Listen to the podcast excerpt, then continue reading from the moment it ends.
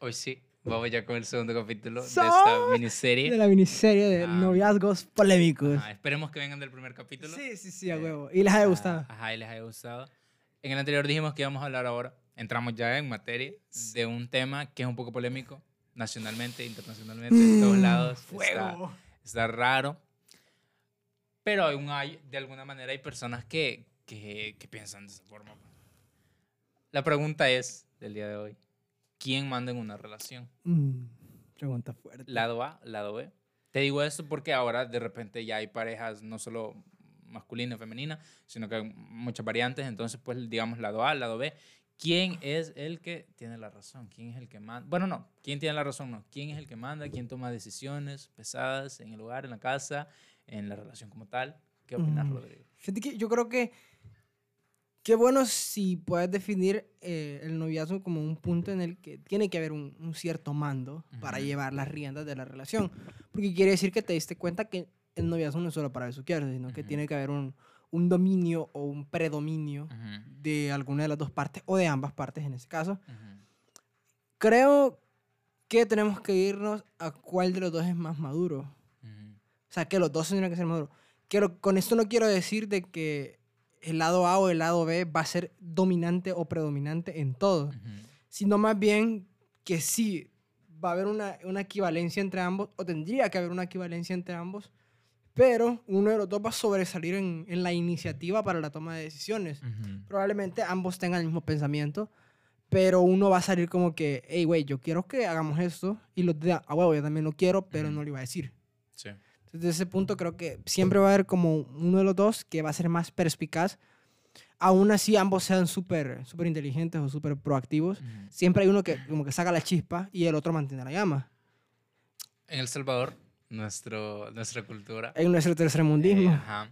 Desde hace bastante tiempo, bueno, desde, creo que cuando nosotros nacimos aún se mantenía eso, que el hombre, entre comillas, hablo de un, de un hogar, hombre y mujer, que el hombre casi siempre, bueno, no casi siempre, Toda la, la, vida. la creencia era que el hombre usualmente era el que tenía que tener las riendas, por llamarlo así, del hogar, o el mando del hogar, o como ustedes lo quieran definir. El problema de esto es que también ahora vivimos en, en no creencia, no sé si será verdad o será mentira, no soy científico, pero en el que se dice que de alguna manera las mujeres tienen más desarrolladas ciertas habilidades que los hombres y que son más inteligentes. Eso he visto en redes sociales, pues no sé si eso sea verídico o no. Pero eso se contrasta de alguna manera, porque si las mujeres de alguna forma son las que tienen más inteligencia, por llamarlo así, que los hombres, entonces, ¿cómo es que los hombres están llevando el, el mando del hogar? Esto hasta hace unos años, por supuesto. Al día de ahora ya no es así, ya hay y mucha qué más. bueno, y qué bueno. Ajá, y qué bueno. Pero eso ha sido en nuestro contexto durante un bastante tiempo. O sea, y cabe aclarar que nosotros no es que pensemos así, sino que pues es un tema que se nos dio y que ahorita que, la- que, ahorita que lo estamos tocando, pues, ajá, como es. Fíjate que yo siento que es un pedo muy, muy de años, no es de ahorita, ni te estoy hablando de 500 años, fácil de desde Adán y Eva. En la actualidad podemos verlo desde Adán y Eva. Sí. ¿Sabes por qué? Porque la Biblia te dice, y no me quiero meter con nada deísta ni teísta, Ujú. pero la Biblia te dice que pues primero fue Adán. Mm. Entonces desde ese punto hay Mara que dice, pues si primero fue Adán es por algo. O sea, Porque, que- entre comillas, tiene más importancia Ajá, de repente, cosas Como que es así. el principal. Y, y te enseñan en el la- número uno. Ajá, y te enseñan en la transición de, de entre la transición generacional de las familias. Que, ah, no, y si el primero fue niño, pues no, es que vos, vas- vos vas a ser el, el señor del hogar. Vos no vas a barrer ni trapear, pero vas a, qué sé yo, eh, cortar la leña, Sí. eh, hacer el fuego, cosas así, pues. eh, la casa en aquellos tiempos. Desde la prehistoria lo puedes ver. En la prehistoria, pues, quienes cazaban era el hombre y el hijo, y la mujer se encargaba de las cosas hogareñas. En el oscurantismo, allá por la Edad Media, era lo mismo. La Sí. mujer era un objeto para enseñar y parir.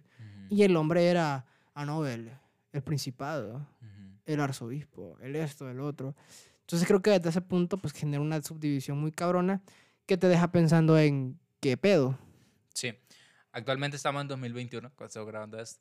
Esperemos que envejezca bien. Sí, Y en ojalá un par de que... años en estemos viendo y digamos, 2030 puta, sea- qué buen podcast. Sí, y que no o- digamos, ¿y por qué grabamos eso? Pero actualmente, pues ya hay bastantes cambios sobre esto, muchas maneras de pensar que son distintas. Por supuesto, eh, nuestros abuelos, de repente, bisabuelos, incluso algunos de nuestros padres, puede que aún mantengan esa forma de pensar. Gracias a la vida, el destino, nosotros pues estamos de alguna manera concientizando más. Pero, ¿a qué crees que se debió esto? ¿Cómo crees que fue el nacimiento de que una persona dijo, puta, esto, esto yo no lo merezco? Pues yo creo, me siento capaz que soy alguien para hacer más cosas que para estar en la casa. Fíjate que yo creo que ahí viene el punto de que todos tenemos como intrínsecamente liderazgo. Ujú.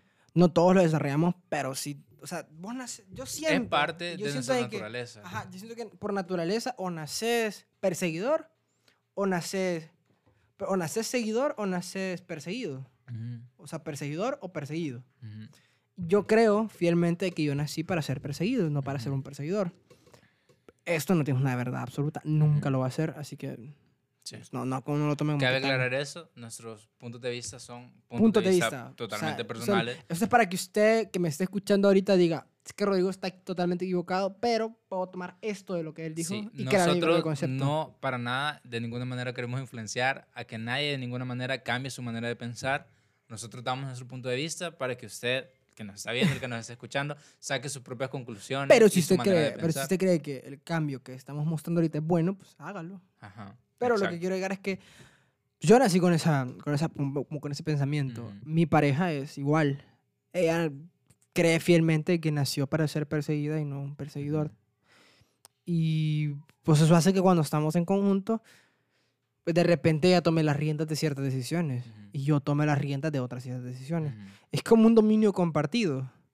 Eh, o sea, en estas áreas sos mucho más capaz que yo, pero en estas otras yo soy mucho más capaz que vos. Sí. Pero viene como un desbalance y volvemos a lo mismo, como que nos enseñan que a huevo uno de los dos tiene que dominar. Ujú. Y es problema, porque si te dejas dominar del hombre, siendo mujer o, o- o- de tu pareja, sea cual sea tu caso, hablamos de hombres y mujeres, que es lo que conocemos, Ujú. Pues si te dejas dominar de la- del hombre, ah, machista, Sí. vives en un hogar machista, o sea, no, no tenés voz ni voto, pero te dejas dominar por la mujer, ah, pinche ridículo, no puedes ni mandar en tu casa. Sí. Siento que la sociedad no está conforme con nada. Entonces esto nos deja como una polémica muy abierta, que es como que quién manda en realidad. ¿Se puede mandar a alguien en realidad? ¿Tiene que mandar a alguien en realidad? ¿O, o sencillamente es un precepto que nos creamos? Sí. Aquí tenemos un punto de vista que ya lo planteamos cuando uno de los dos lados, lado A, lado B, toma riendas, por decirlo así, de ciertas ocasiones. Pero ahorita vos estabas planteando otra situación también. ¿Qué pasa, Rodrigo, cuando lado A y lado B tienen ese tipo de, mm, no sé si personalidad, por llamarlo así, de liderazgo y ambos de alguna manera quieren liderar la relación? Porque qué bueno que en tu relación sea así. En unos, en unos aspectos vos tomás ciertas riendas, en otros aspectos ella las toma. Pero qué tal cuando, poniendo un caso hipotético, los dos quisieran hacerlo en la misma situación. Fíjate que creo que ahí tiene que ver un montón el aspecto de qué tan maduro sos como ser humano. Ujú, Porque hay niños de 14, 15 años que tienen sus noviazgos y son líderes natos. ujú, Pero, ¿qué pasa? Pues como que uno de los dos cree la necesidad de que él tiene que ser el que lo lidere. sí, Pero no está la madurez como para decir, hey, yo creo que en este punto la mejor decisión es la que vos tomes. ujú, Y a lo mejor y en otro punto va a ser la que yo tome. ujú, Te pongo este caso, yo cuando salgo con mi pareja es como que ¿dónde quieres comer? ujú, ¿Por qué? Porque yo sé que ella tiene mente de mujer, ella tiene mente de ofertas, vato. ujú, O sea, ella es la que agarra los papelitos de China o que toda esa madre. sí, Entonces probablemente entre los papelitos hay una buena oferta. Me valen madre, los agarro y los tiro. Entonces yo sé que como que su mente es un poco más consciente a la hora de gastar, comprar y demás. Es lo que estábamos hablando al Ah, principio. y yo sé que las decisiones económicas y, y de... Incluso a veces del podcast, es como que creo que vas a tener un mejor punto de vista que yo. Cabe resaltar que esta idea... Esta idea fue de ella, Ajá, como en todo. Entonces, creo que desde esa perspectiva, yo sé que a veces tiene que tomar el mando. Pero hay veces en las que me dice, mira, yo la verdad es que me siento aislada para cranear algo sobre esto. Pero probablemente no te afecta a vos. Porque son temas que, que sí le afectan y a mí no. Entonces yo tomo las riendas para decir, ok, esta es la decisión que se va a tomar. Sí. Ahora que ya tenemos la cara de, la moneda, vámonos con la corona. ¿Qué pasa cuando de repente, este mismo caso invertido, ninguno de los dos lados es lo suficientemente capaz, por decirlo así, de tomar ciertas riendas o ciertas decisiones en una relación? Y que de alguna manera no van a ningún lado porque pues no, no saben a que- dónde ir. Eso te iba a decir. eh, Franco Escamilla dice que tiene que haber un bruto y un inteligente. En mi caso, yo creo que se pueden ser dos inteligentes, pero uno tiene que ser medio pendejo. ujú, En mi, en mi relación soy el pendejito. ujú. Eh, no, por, no porque sea. No, no se ofendan. Para mí, ser pendejo no es malo. Ser pendejo es maravilloso. Sí, Porque si no sos pendejo, no disfrutas la vida. ujú, O sea, mm, vuelvo a lo que hablé en el podcast pasado sobre la, la vacuna. Si, si yo fuera listo, pues hubiera puesto a Pop y hubiera estado aburrido. Pero me fui a una gran aventura ajá, a la San Antonio Abad por pendejo. sí, Entonces, yo siento de que si bien soy muy listo, pero hay cosas en las que soy pendejo. Y, y en ese caso mi pareja no es pendeja. sí. En cambio, es súper lista. Entonces, como que tiene que haber ese balance. No puede ser los dos listos, o sí se puede, pero tiene que haber como una pequeña fisura de creatividad, si se le puede decir de esa manera. Pero no, puedes estar, no pueden estar dos brutos ni dos eruditos. Porque si son dos brutos no van a avanzar. Y si son eruditos tampoco, porque van a querer como que crecer tanto que se van a estancar. A lo que quiero llegar es de que, pues si estás en una relación en la que pues, son dos brutos o dos eruditos, lo mejor es que penses, eh, estamos creciendo como para saber si, está- si el mando que se está llevando es bueno. Porque uno de los dos puede llevar el mando y crecer en ese, en ese contexto.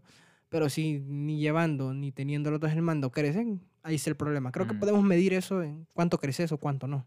y cuánto avanza la relación de alguna manera. Creo que cada tiempo, cada, no sé, ponele que era seis meses, no sé. Como cada quien tiene una percepción diferente del tiempo. De repente la tuya es una semana, de repente la mía es un mes y del televidente, el televidente, televidente. y el televidente. Oh, sí, como aparecen en, cua- cuando, aparecen- cuando aparezcamos en cuatro visión, los quiero Ah, ver perros. Sí, pues es que Ah. esta entrevista de, ay, de repente la persona que nos está viendo Aquí, es ese frente a de, frente, y de repente el de la persona que nos está viendo es de, no sé, seis meses.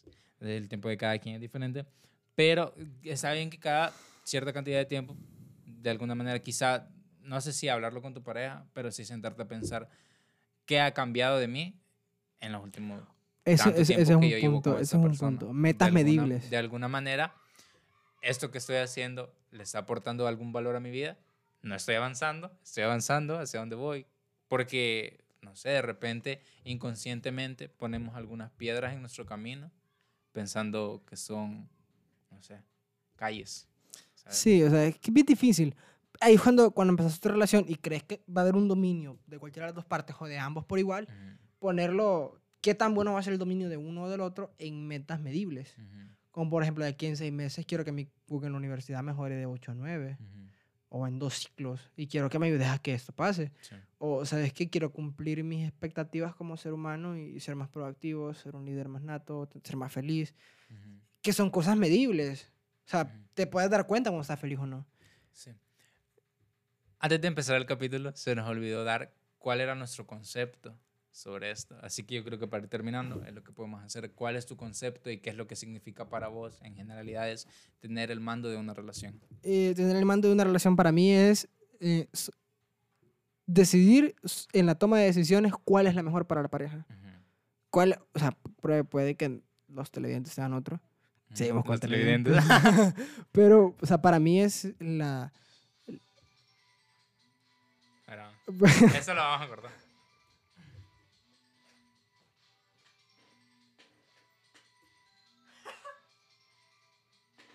Bueno, ahora sí, regresamos. Lo siento por un pequeño corte técnico que vamos a tener. Probablemente el corte de esta escena a la anterior se va a ver rara, pero Igual se fue la luz. ajá, se fue la luz también aparte. Así que también, y no solo la luz eléctrica, sino que también la luz eh, Eso, exterior se ajá. nos está yendo. Pero igual, te estaba, estábamos en que te pregunté que para vos, ¿cuál es tu concepto de tomar las riendas o el mando de una relación? No, pues nada, que era la mejor. O sea, para mí es como que uno de los dos decida lo mejor para la relación en X o Y cosa. No sé cuál es su concepto. Pues mira, yo creo que el mío, de igual forma, a veces nosotros tendemos a confundir por la misma creencia que hemos tenido y por cómo eh, hemos visto nues- nuestros antepasados, por decirlo así de alguna forma, que tomar el riendo, las riendas, perdón, de, de una relación o de un hogar significa hacer lo que vos decís porque vos lo decís. Y creo que ahí estamos muy, muy equivocados y gracias a la vida, como lo estábamos diciendo anteriormente, ya actualmente estamos tomando más conciencia sobre eso, pero sí, comparto tu opinión. Creo que lo más correcto es que tomar las riendas sobre una relación y no solo una relación tipo, eh, de noviazgo, sino, por ejemplo, una, la relación que nosotros tenemos, de un podcast. O sea, aquí cualquiera de los dos va a tomar las riendas para decir, puta, yo creo que este podcast va a ir mejor si hacemos A o B cosas. Entonces, ajá, creo que es eso. El tomar las riendas para mí y para vos significa tomar decisiones que contribuyan a un desarrollo. A un bien común, en realidad. Ajá, a un buen común relación. Así Y, que pues, yo creo que con Eh, eso ya... está. Fíjate que Ajá. 16, 17 minutos menos lo que cortamos, pues yo creo que se, se Ajá, va a sí. quedar bien. Solo en el video que creo que sale algo cortadito, sale chistoso, Ah, pero no se preocupen, lo vamos, sí. vamos a arreglarlo. Así que Así que... este ha sido eh, el sí, capítulo el- de ahora el y capítulo. espero que les haya gustado un montón. El siguiente viene más hardcore, así que Ajá, pendientes. pendientes. Nos vemos. Y nos vemos la próxima semana.